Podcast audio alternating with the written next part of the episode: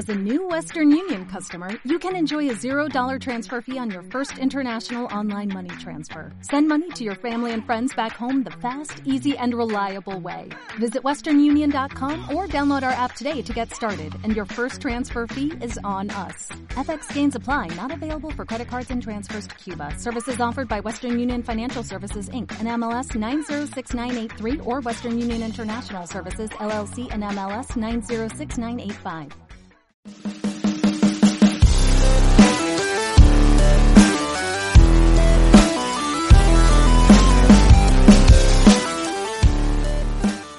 Bienvenidos, damas y caballeros, a un episodio más de su podcast favorito Stalkers. Esta semana tenemos un episodio muy importante. Vamos a hablar de un tema muy interesante. Pero antes, déjame contarte que será un episodio conmigo. Eh, esto es una metodología que quiero implementar desde ya hace la semana pasada, que salió un episodio que se llama Rebeldía, que ojalá que te haya gustado.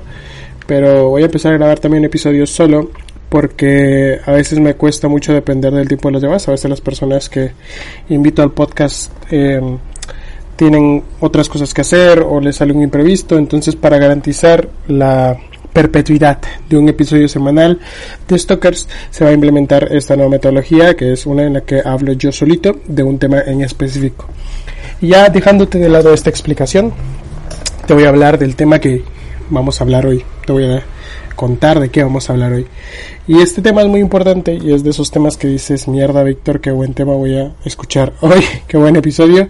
Y este es el síndrome del impostor, que es sin duda un eh, mal que, del que estaba leyendo ahorita antes de empezar el episodio y que estuve leyendo con anterioridad y he sido víctima de este. Y me pareció interesante de que aún no está catalogado como una enfermedad mental, que es una de las cosillas que encontré allí cuando empecé a investigar sobre, sobre este problema. Entonces, eh, ese es el episodio de hoy. Espero que te guste tanto como a mí. Investigué mucho, eh, pues he sido víctima de un montón de, de veces de este eh, mal.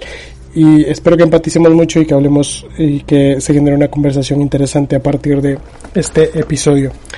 Y pues bueno, como en el episodio anterior de, de, Rebeldía, pues vamos a empezar definiendo qué es el síndrome del impostor, como lo eh, definimos la semana antepasada con el episodio de Rebeldía. Y para esto acudimos a nuestra buena y confiable eh, fuente de información Wikipedia y le preguntamos qué es el síndrome del impostor.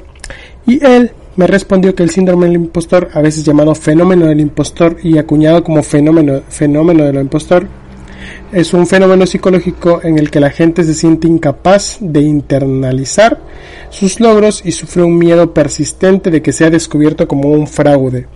No es una enfermedad mental oficialmente reconocida, de esto es lo que te hablaba, de que aún no es oficialmente reconocida, pero sin embargo creo que es algo que muchos sufrimos y que aún no tenemos como un norte para entender cómo salir de este estado y cómo superarlo.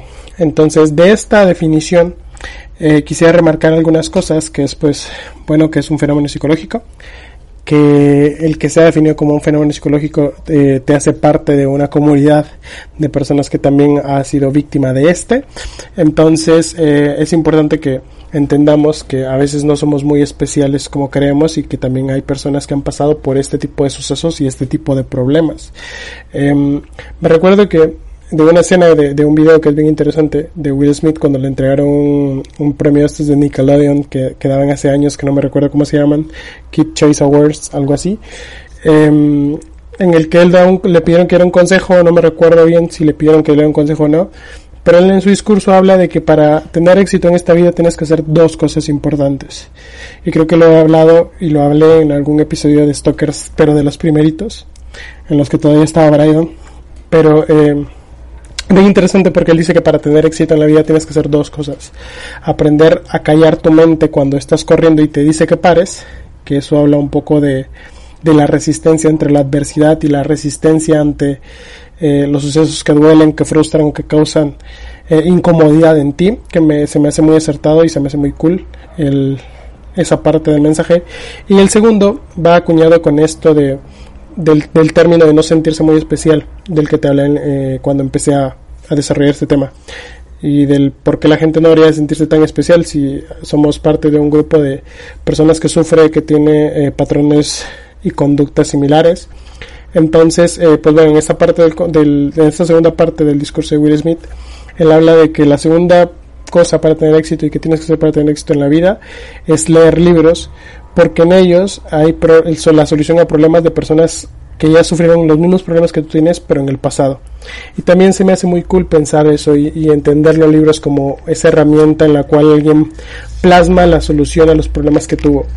Y el cómo, como seres humanos, tenemos acceso a esas soluciones a una lectura o a una búsqueda de PDF de distancia.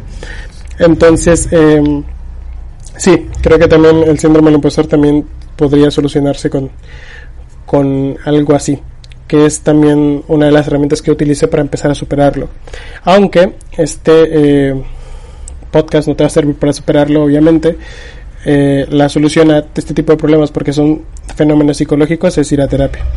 Pero si tú no tienes acceso a esta herramienta o a esta, eh, a esta, sí, como herramienta psicológica o esta herramienta de, o este privilegio más bien de ir a terapia, eh, lo que puedes hacer es obviamente buscar libros y PDFs que te ayuden a superarlos. Yo también te voy a hablar más adelante de algunas herramientas prácticas y de algunas cosas que a mí me sirven para superarlo un poco más. Entonces, ya que definimos qué es el síndrome impostor y ya todos estamos eh, en la misma línea de qué es lo que significa, hablemos de qué síntomas eh, levanta o genera este síndrome del impostor. Que esta también es una definición que encontré en internet pero que eh, la leí y vi que tenía mucho valor y pues vamos a construir sobre ella. Y dice, los psicólogos clínicos que trabajan con el síndrome del impostor han identificado que algunos, que algunos patrones tienden a repetirse. Por ejemplo, la sensación permanente de que uno es falso en términos intelectuales. Y además de que esa falsedad en algún momento se va a descubrir. La sensación recurrente es que los demás piensen que yo sé mucho de un tema, pero en realidad no sé tanto me da miedo que se den cuenta de que no sé. Eso lleva a una hiperdedicación a las tareas en el ámbito en el que las personas se desempeñan. Y eso lleva a una forma de tratar de evitar esa sensación temida, que es una sensación fantasiada, no es una sensación real, y de que, se van a, de, que van a descubrir tu baja calidad intelectual. Sobre este concepto, ya que lo leímos, voy a construir mucho porque eh, yo he sido víctima, como te dije en algún momento de, este episodio, que yo soy víctima del síndrome del impostor, que es algo que me ha acompañado desde que soy niño y te voy a contar esas razones por las cuales me ha acompañado desde que soy niño. Em, pero es muy importante esta definición y vamos a remarcar algunos de estos de estas partes y vamos a construir sobre ellas. Primero, dice que el síndrome del impostor genera una sensación permanente de que uno es falso en términos intelectuales. Esto me ha pasado a mí infinidad de veces y más de alguien que se le ha gustado, que se ha eh, dedicado a compartir cosas en internet que tengan que ver con tecnología, con desarrollo, con programación. Y de hecho el síndrome del impostor es lo que me ha frenado a hacer un curso de programación o a hablar más de programación o a dar conferencias de programación porque siento el miedo de que en algún momento alguien se va a levantar y me va a decir mira eso está mal y es algo que aún no supero y es algo que, que me da mucho miedo porque siento que no sé lo suficiente de, en, términos de programación para dar una opinión. Y esto también se va eh, como que mm, consolidando, tal vez este miedo se va consolidando, vas encontrando a lo largo de tu vida cosas que te hacen creer más eh, fuertemente de que no sabes algo. Yo me recuerdo que de, de mis primeras conferencias, porque he dado varias ya y creo que mañana voy a dar otra, mañana eh, viernes, mañana jueves 10 de marzo, voy a darle una, a, una, unos estudiantes. Espero que todo salga bien. De hecho, esto lo vas a escuchar, es, va a salir ese, ese mismo 10 de, No, va a salir el 11 de marzo, el viernes. Pero bueno, el jueves, o sea, ayer, en el tiempo actual, pues yo di una conferencia. Pero bueno, eh, como te decía, pues ya dejando de lado esa tangente, eh, yo estaba dando una conferencia de, no me recuerdo cuál era el tema porque tal vez mi mente decidió olvidarlo, pero estaba relacionado con con el portafolio para un programador, la importancia de un portafolio en una vida profesional, algo así era el título, que era una conferencia que yo había dado presencialmente en Shela, que es un departamento acá de Guatemala, pero eh, ya la había dado, me fue muy bien, fue de las eh, experiencias dando conferencias más gratas que he tenido, estuvo impresionante, conocí a mucha gente cool. Y luego esta misma empresa que me contrató, entre comillas, para dar la conferencia, me dijo, ¿sabes qué? Eh, queremos replicarlo por el éxito que tuviste de forma presencial en una plataforma digital. Empezaba en este tema de las, de las conferencias digitales, el COVID aún no existía, entonces era muy nuevo para mí. Entonces eh, di la conferencia y todo. Lo que no sabía es que las personas que se iban a conectar a esa conferencia iban a ser personas, entre comillas, profesionales en el mundo de la programación y que llevaban una larga trayectoria en este ámbito, ¿no? Entonces, eh, yo empecé a dar la conferencia y toda la onda, tuve un montón de problemas para la conferencia, no sabía cómo usar la plataforma, estaba utilizando una cosa que se llamaba OBS que en ese momento no conocía, eh, estaba dentro de la universidad, tenía miedo de que hubiera ruido en el alrededor, me daba miedo, estaba dentro de la biblioteca, me daba miedo que me iban a callar. Entonces había un montón de sucesos sucediendo, vale la redundancia, en el proceso en el que yo estaba dando esta conferencia. Y otro error que pasó y algo que terminó de detonar que la conferencia haya estado horrible es que en el proceso en el que yo estaba dando la conferencia, una persona empezó a criticar lo que estaba diciendo en el chat y yo lo estaba viendo. Entonces en ese momento me quedé pálido, eh, balbuceaba demasiado, no sabía cómo reaccionar, me sentía muy, tenía mucho miedo, estaba muy nervioso. Entonces fue horrible, horrible, horrible, horrible. Eh, de las peores experiencias que he tenido dando conferencias. Y luego de esa conferencia, que fue eh, horrible, dejé de dar conferencias un montón de tiempo. Porque me daba miedo que se replicara eso otra vez. Y me costó un montón salir de, de ese, de ese miedo, de ese, de ese como bloqueo que provocó esta persona en específico, que años después, de hace unos meses, volví a revisitar esa conferencia y obviamente fue una basura conferencia, pero me metí a ver el perfil de, esas de esa persona que, que me había criticado y que me estaba tirando mierda en, en, media, en media conferencia y que todos estaban dando cuenta de lo que estaba diciendo. Y pues lo odio un poco más, pero pues era se veía, sí se veía como ese tipo de personas que, que critican lo de los demás porque no han hecho nada. Pero eso lo vamos a hablar más adelante. Pero bueno, eh, esto va relacionado con el término que leímos en el concepto inicial, que es, o en la definición inicial de qué es lo que provoca el síndrome de y eso es esa sensación permanente de un falso término, que una falsedad en términos de intelectualidad. Eso me ha pasado mucho, porque mm, yo también he sido el, la persona más pequeña del cuarto. Y creo que esa es una experiencia que, me ha servido mucho a lo largo de mi vida, pero yo durante mucho tiempo, durante muchas etapas de mi vida, ahora ya no tanto, siempre era la persona más joven del cuarto. Yo me codeaba con gente de 30 años, de 20 y algo, cuando yo tenía 17, 16. Y es algo que siempre me gustó porque yo siempre en mi mente de joven pendejo me consideré maduro, entre comillas. Entonces me gustaba mucho compartir, hablar con gente mucho mayor que yo. Y pensaba que las de los chavos como, como de mi edad eran aburridos. Pensamiento pendejo que luego dejé cuando crecí. Pero eso era así. Entonces, esa misma eh, necesidad y tendencia de tener conversaciones con gente mayor me llevó también a pensar que eran más inteligentes que yo y que tenían un camino muy recorrido que yo y que yo no podía comentar sobre ciertas cosas porque seguramente ellos ya sabían cierta gran cantidad de otras cosas. Entonces también en ese aspecto en mi vida, cuando crecí, sentí que tenía una carencia de conceptos intelectuales y de habilidades intelectuales que las personas que me codeaban o que me rodeaban sí tenían. Y creo que no sé si voy a hablar acá en esta parte o, más adelante, pero para hablar como que de las de cómo yo lo dejé. Pero eh, creo que una cosa importante es entender o, que me ha ayudado a, a, superar este este mal es entender que, que cada persona es especial, un poco especial. Y no desde el punto de vista trillado, sino que cada quien tiene ciertas habilidades que ha explotado y que ha eh, que ha pulido a lo largo de su vida y que el propio contexto en el que creció han provocado que las tenga.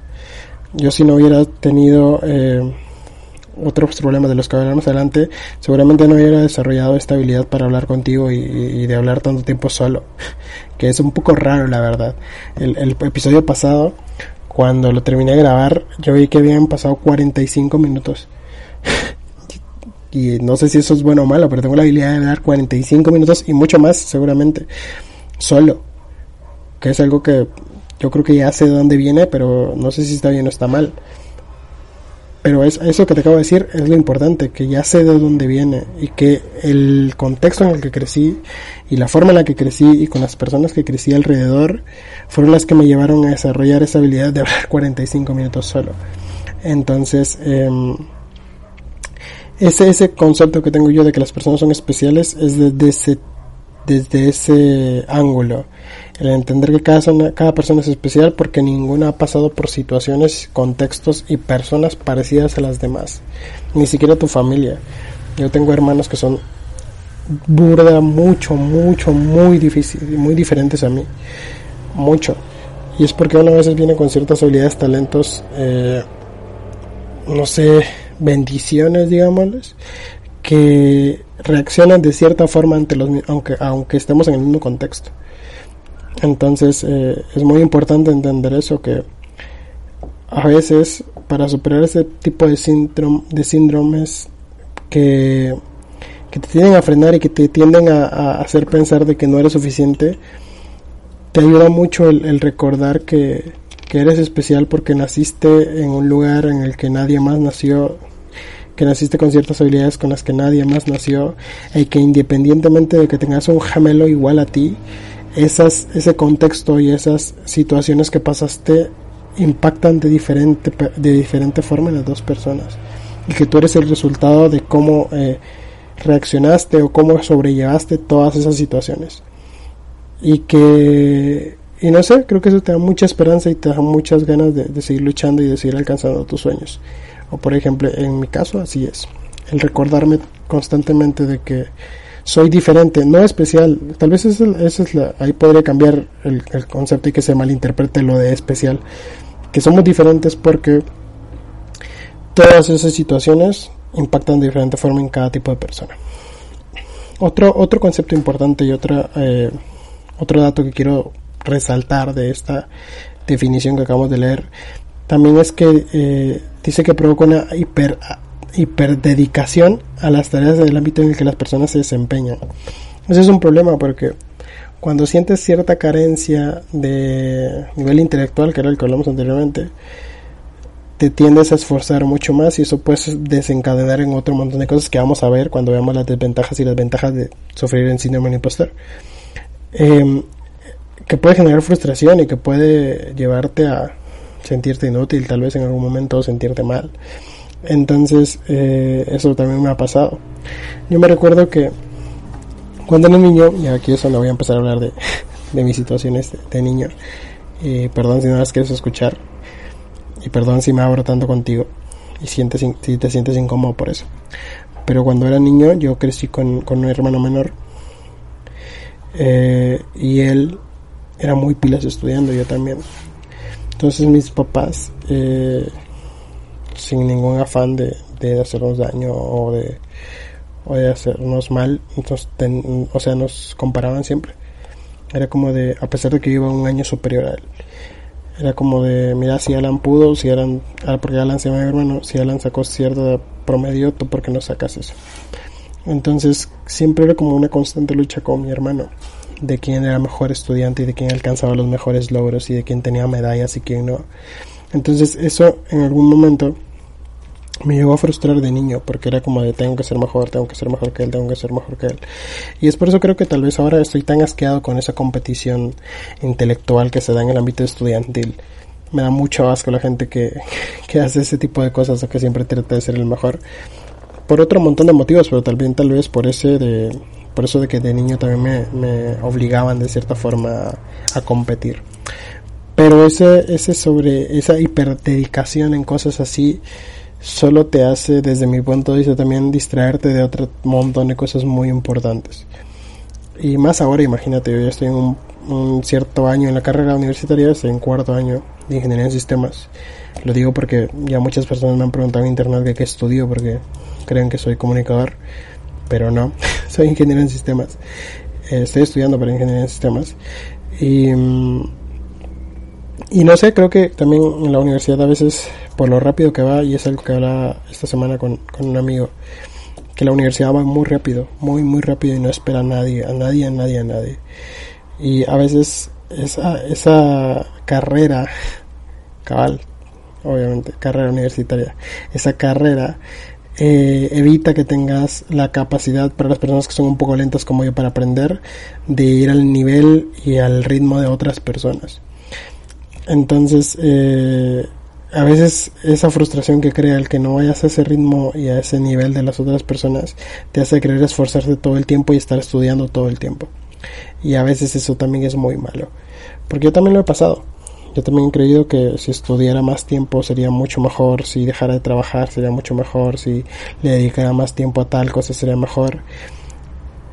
Pero no nos damos cuenta de que en esa necesidad de alcanzar eh, algo que alguien más tiene, porque eso, eso parte desde la comparación desde mi punto de vista, te vas a tener que dedicar más y eso significa también que te abstengas de otro montón de cosas super cool, como salir con tus amigos, como ir a fiestas, como tomarte una cerveza con alguien que te interesa.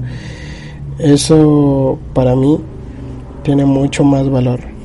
Y no te estoy no te estoy incitando a que seas mediocre, yo no soy mediocre la semana pasada estaba en una fiesta en un lugar en, la ciudad y por una razón mi compañero no había subido una tarea y no podía subirla o no sé qué, pero yo no iba a dejar que lo volviera a subir si ya se había equivocado.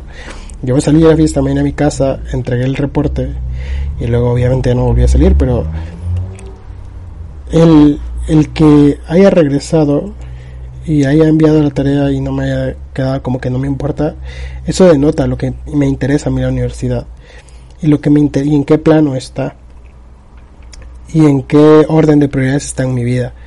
Sea, yo estoy dispuesto a dejar de pasármela bien por venir a entregar un reporte, lo estoy. ¿Por qué? Porque para mí la educación es importante. Pero si ese reporte eh, no hubiera suscitado, yo no me hubiera quedado en la fiesta eh, como que lamentándome de que no estaba estudiando en ese momento alguna otra materia. No, yo creo que ya llegué el punto en mi vida en el que marco muy bien las líneas entre mi vida personal, la tarea, el trabajo, eh, los estudios y trato de dedicarle tiempo a cada uno de esos ámbitos. Y me hace muy feliz, la verdad. Me hace muy feliz el creer que si hoy quiero ir a, tomarme una cerveza con los amigos, puedo ir. Que si hoy tengo y necesito quedarme a estudiar porque no entiendo algo, lo puedo hacer. Ya siento como mucho control en mi vida y eso me gusta. Y creo que es algo que te invito a que sí hagas, a que te atrevas y a que te organices lo suficiente para darle tiempo a cada ámbito de tu vida para que en algún momento cuando tengas 50 años o 40 o 30 años no te des cuenta que no tienes amigos y que por estar estudiando y por estar metiéndole tanto a un ámbito de tu vida descuidaste los otros que tal vez contribuirían en mucho más medida a tu felicidad. Y pues bueno, ya dejando de hablar de todos estos temas motivacionales, entremos al siguiente punto. Y este siguiente punto son las ventajas y desventajas de tener el síndrome del impostor. ¿Por qué voy a hablar de ventajas? Porque puede tener algunas ventajas y porque también sería, es bien cool, o sea, ver ventajas también cosas malas. Aunque también vamos a debatir de por qué es una ventaja y si puede ser una ventaja al, al terminar o no. Y pues la ventaja que encontré en internet es que dice que de acuerdo a hallazgos recientes de Belmisa Teufik, profesora asistente de estudios de trabajo y organización del Instituto de Massachusetts, los comportamientos que exhiben los impostores en un intento de compensar sus dudas sobre sí mismos pueden convertirlos en buenos en lo que están haciendo. Eso es evidente, obviamente, porque si tienen miedo a que no eres lo suficientemente bueno en algo, inviertas mucho tiempo en, en como que demostrarte a ti mismo que sí lo eres. Y eso te vuelve obviamente un experto en ese tema. Yo me recuerdo que yo leía mucho, bueno, no me recuerdo, yo, yo estoy seguro de que leo mucho sobre inteligencia artificial. Mucho, mucho, mucho. Me, me gusta mucho la inteligencia artificial, creo que es la rama de la tecnología y de la programación que más me gusta. Y he leído varios libros y ahora estoy llevando a la universidad ese curso pero yo no soy muy bueno para contestar cosas en como que al tiempo, pues, o sea, así como de tener cinco minutos para resolver este ejercicio, yo soy malo para eso, porque la presión en algunos momentos me lleva a, equivocarme. Y en este curso de inteligencia artificial estoy llevando a un laboratorio, que ese laboratorio eh, trata de que envíes en hora y media un ejercicio terminado, un ejercicio complejo. Entonces, eh, en mi mente, muchas personas me están juzgando porque yo no saco buenas notas en inteligencia artificial y de las cosas que me gustan. Entonces eso me obliga o me insta o me presiona a que estudie más. Y eso y esa presión que tengo sobre mí mismo y que entiendo que es que yo mismo la provoco, que eso es importante, me ha llevado a mejorar un montón mis notas en esa clase. Porque ya llego con ejercicios terminados cuando me meto a la clase de laboratorio, porque me preparo, porque hay dos días en los que no duermo estudiando y eso me ayuda a alcanzar mejores resultados. Pero eso también lleva frustración, que es mala. Y pues las desventajas que tiene, ya que hablamos de una ventaja de tener síndrome del impostor, hablemos de las desventajas. Como ya te había dicho, pues la presión, la frustración, el cierre de oportunidades, porque no te atreves a, a aplicar a ellas, que es también algo tonto, que también me pasó a mí, que crees que no eres lo suficientemente listo para aplicar algo. Y eso me pasó también cuando, cuando apliqué esta beca de, estudios universitarios de la que soy acreedor. Yo, formo parte de una fundación que beca a estudiantes universitarios y que les paga la, la, beca completa. O sea, yo no pago un centavo en la universidad. Yo me aplicaba a becas como esta y a procesos de beca porque yo me sentía muy tonto y, y sentía que iba a perder y es por eso también que yo nunca apliqué a, Olimpiadas de física, de matemáticas y química. Jamás apliqué esas cosas porque tenía mucho miedo de perder.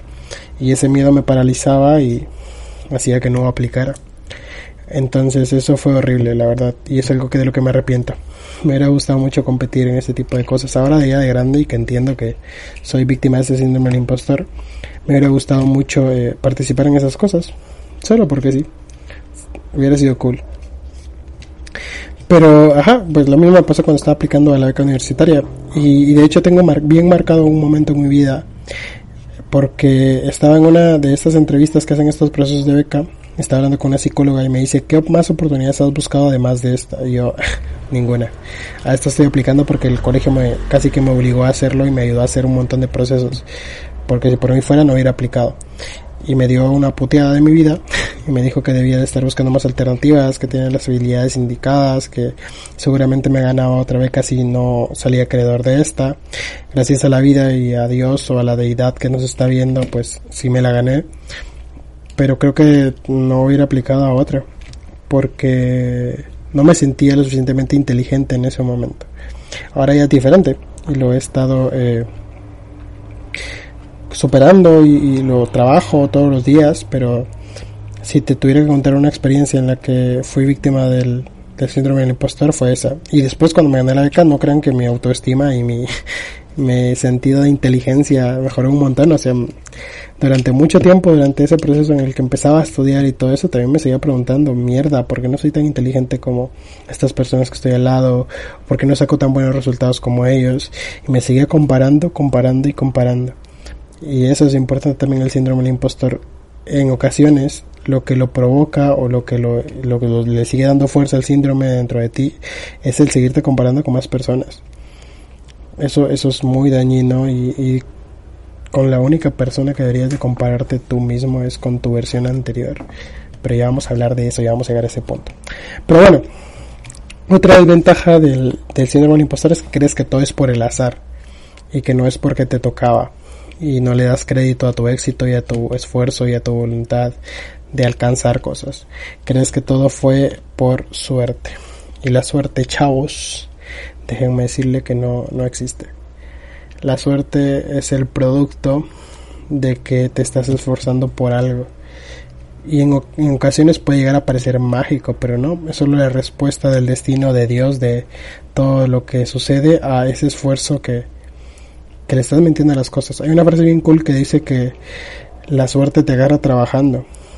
Y me gusta mucho porque la suerte te debe, de agarrar trabajando. Y me gusta mucho porque es cierto. O sea, y al final le, te quitas esa parte mágica y te das cuenta de que la suerte solo es el resultado del montón de tiempo que has pasado esforzándote por alcanzar algo. Entonces no todo depende de la suerte. Luego, también durante dentro de estas desventajas del síndrome del impostor es que crees que el éxito no tiene importancia. Y eso es algo que también me pasó a mí. O sea, en algún punto llegué a pensar como que, ah, yo no voy a llegar a alcanzar tal cosa, entonces no me importa. Y no me importa ser exitoso, y no me importa sacar buenas notas, y no me importa esforzarme porque sé que no voy a llegar a alcanzar tal cosa porque no soy tan inteligente como tal persona. Y eso me cerró muchas puertas. Me llevó a, a ser un pendejo en un montón de cosas, a ser un idiota. Y me hizo mucho daño. Creo que esa es de las cosas que más daño me ha hecho en la vida, pero sí, no, no crean que el, que el éxito no tiene importancia, el éxito tiene importancia. Y es una. Es como una retribución a todo lo bueno que has tenido en la vida y a todo lo que te has esforzado. Y es como una, es como una obligación al final. O sea, el éxito debe ser una obligación para todos por algunas o por muchas o por algunas bendiciones que hemos tenido en la vida. Y no puedes eh, dejar que los frutos que pudiste haber tenido no los tengas por que crees que no son importantes. Esfuérzate y alcanza lo, que quieres. Porque yo también lo estoy haciendo y podemos hacerlo. Y pues la última desventaja del síndrome del impostor es que crea un sentimiento de que eres una persona falsa. A mí también me ha pasado mucho eso, y mucho porque, como te digo, soy alguien que le gusta mucho dar conferencias, entonces a veces creo que las personas que me están escuchando son mucho más inteligentes que yo, que tal vez son el resultado pues de la experiencia que te conté con anterioridad, pero da mucho miedo. Y es como en algún momento alguien te va a decir como que qué has parado allí o por qué estás dando tal conferencia y lo que te debe ayudar es mandarlos a la mierda y solo solo sentirte orgulloso por estar allí yo ahora estoy seguro que soy de las personas que lleva más eh, conferencias dadas en su vida a la edad que tengo.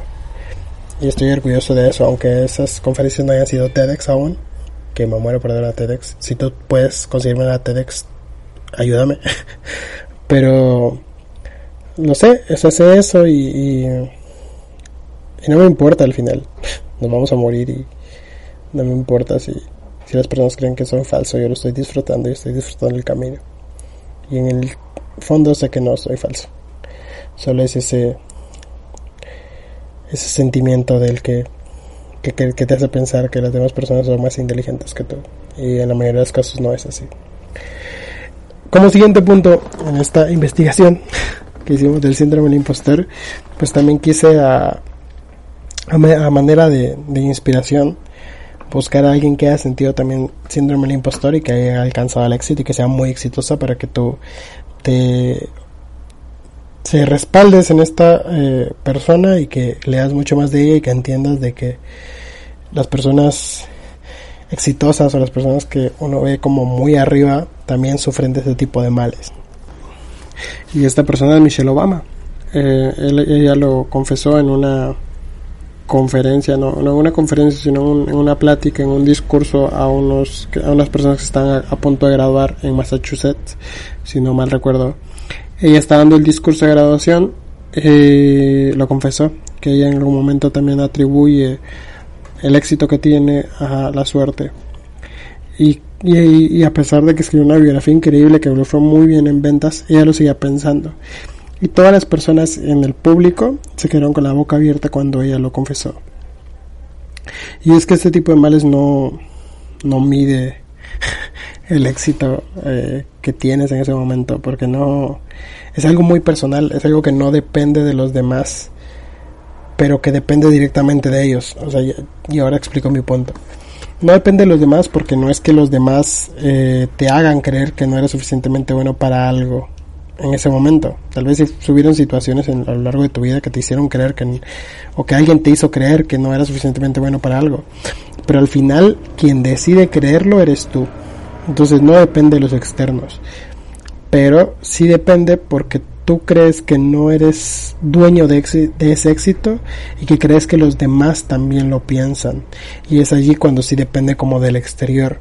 Pero no depende totalmente del exterior, sino que esa decisión interna de creer que algo es éxito por tus medios o por la suerte, ese momento en el que lo decides sí es muy personal. Y al final, dentro de esos tips que te voy a dar, y me voy a adelantar a uno, no le importas a nadie. Todas esas personas que crees que están pensando en ti y que crees que, van a decir de, de tal o cual cosa, no están pensando en ti. Están pensando en lo que los demás piensan de ellos tal y como tú lo estás haciendo. No están pensando en ti. Y eso es algo que me, que me gustó mucho aprender y entender y que me costó también de la misma manera porque es así. O sea, nadie de las personas que tienes en la mente que crees que está juzgándote o, o, o, pensando en que no mereces tal cosa, no está pensando en ti, está pensando como tú en lo que los demás piensan de ella. Entonces quítate ese fantasma de, de hacer creer, eh, hacer como, ser como complaciente con las personas y, y, como ser fiel a la versión que ellos están pensando de ti para que no te juzguen. No es así, ellos no están pensando en ti. Y pues bueno, como te adelanté hace unos minutos, también tengo aquí unos par de tips para que te ayuden a dejar de lado este síndrome del impostor. El primero, pues obviamente como el síndrome del impostor se trata de que no le das valor a las cosas que haces o que no crees que tienen éxito o que van a impactar de manera positiva en tu vida, pues una de las cosas que, que puedes hacer para erradicar ese sentimiento es apuntar las cosas que hiciste y los logros que alcanzaste en el día como una lista de cosas que vas a hacer, solo que esta de las cosas que alcanzaste. Entonces al final del día, cuando creas que no hiciste nada de provecho o que no alcanzaste cosas exitosas, pues te des cuenta de que tuviste pequeños logros en el día y aprender a valorarlos. Otra, eh, y, y hablando de valor, otro de los consejos es aprender a valorar el sufrimiento y agradecer la suerte. O agradecer esas cosas que a veces son inexplicables. Porque ya te dije que la suerte no existía, pero aquí me estoy contradiciendo un poco pero valorar tu sufrimiento, o sea, entiende que, que, que sufriste y que te esforzaste ese día que te tardaste, que, te, que no dormiste lo suficiente para estudiar, ese día que no, no descansaste lo suficiente por terminar cierto proyecto, ese día, esas tardes que pasas estudiando y leyendo sobre temas, aprende a valorarlos y darles valor a pesar de que ese, ese, ese esfuerzo y ese sufrimiento al final no, no provoquen los resultados que tú querías. Aprende a sentirte orgulloso por esforzarte a pesar de que no alcances lo, por lo que te estabas esforzando. Y eso va relacionado también con una frase que dicen que lo importante no es la meta sino el camino. Si aprendes a valorar ese camino y si aprendes a valorarlo también y si aprendes a valorar ese camino el éxito y la meta va a tener mucho más valor y va a ser mucho más divertido.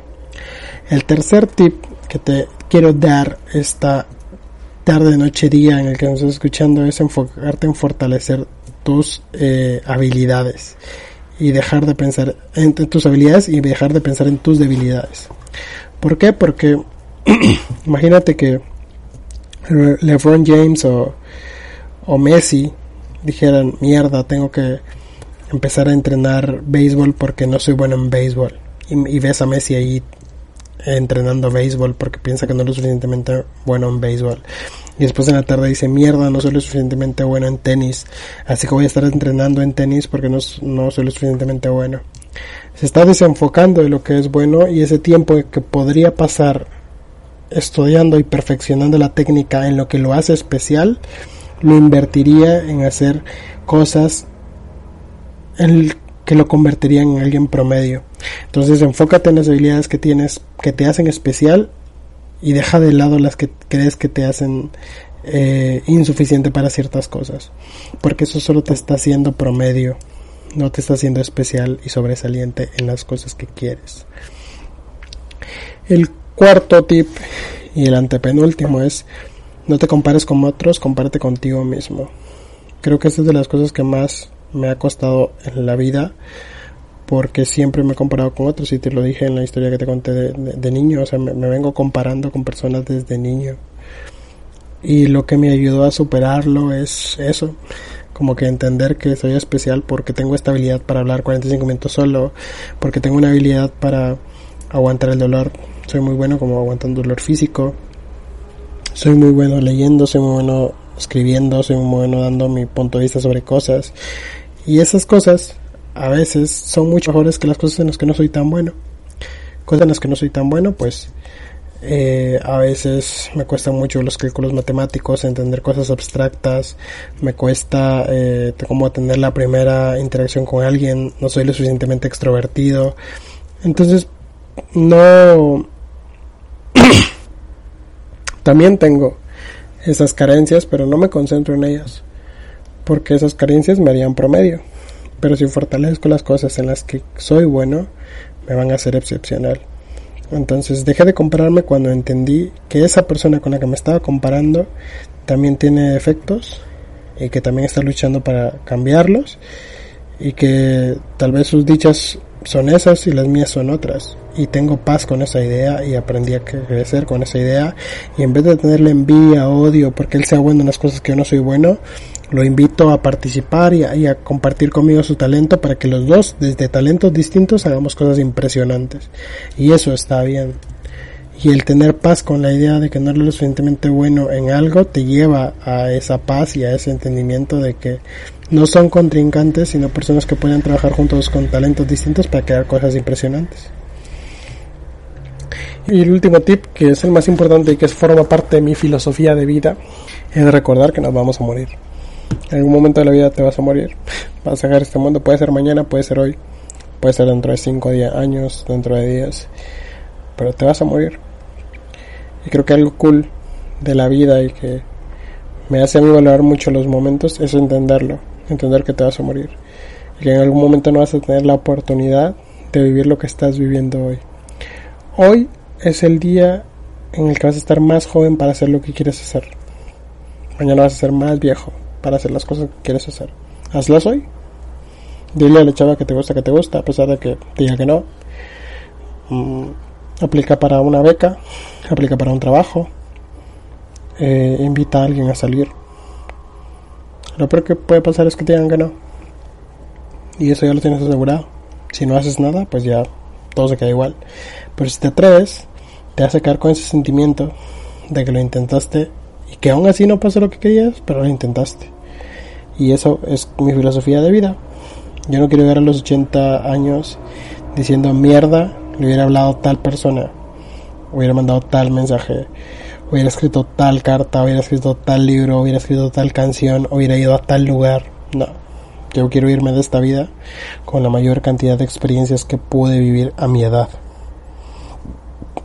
Y para mí eso ya es tener éxito, no es tener un montón de ceros en el banco aunque es importante también.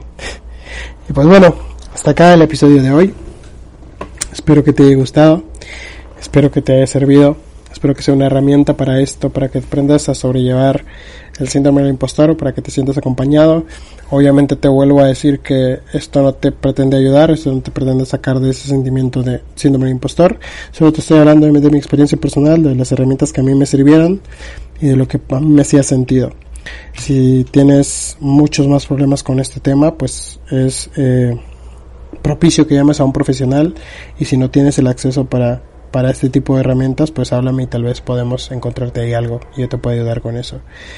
Pero eso, espero que te haya gustado, trata de ser feliz, te mando un saludo. Una persona que, que vio que, que iba a grabar episodio ahorita me dijo que le mandaron saludos, así que saludo. Eh, te llamas David. Así que saludos David. Te mando un saludo y gracias por escucharme. Y pues a ti también que me estás escuchando, te agradezco, eh, te agradezco llegar hasta acá. Espero que te haya gustado y si no te gusta, pues no me digas nada. Y si, si te gustó, ve y manda un mensaje de Víctor. El podcast del síndrome impostor estuvo muy cool. Te mando un besito. Y ahí vamos a dar cuenta que sí te gustó. Pues nada, te agradezco mucho que hayas llegado hasta acá. Te quiero un montón. Espero seas feliz y trata de serlo. Y pues si no puedes, pues habla a mí también vemos que podemos hacer para hacerte un poquito más feliz hoy. Te mando un abrazo, te agradezco que hayas llegado hasta acá y pues nos vemos en el siguiente episodio. Que el siguiente sí va a ser con invitado. Bye.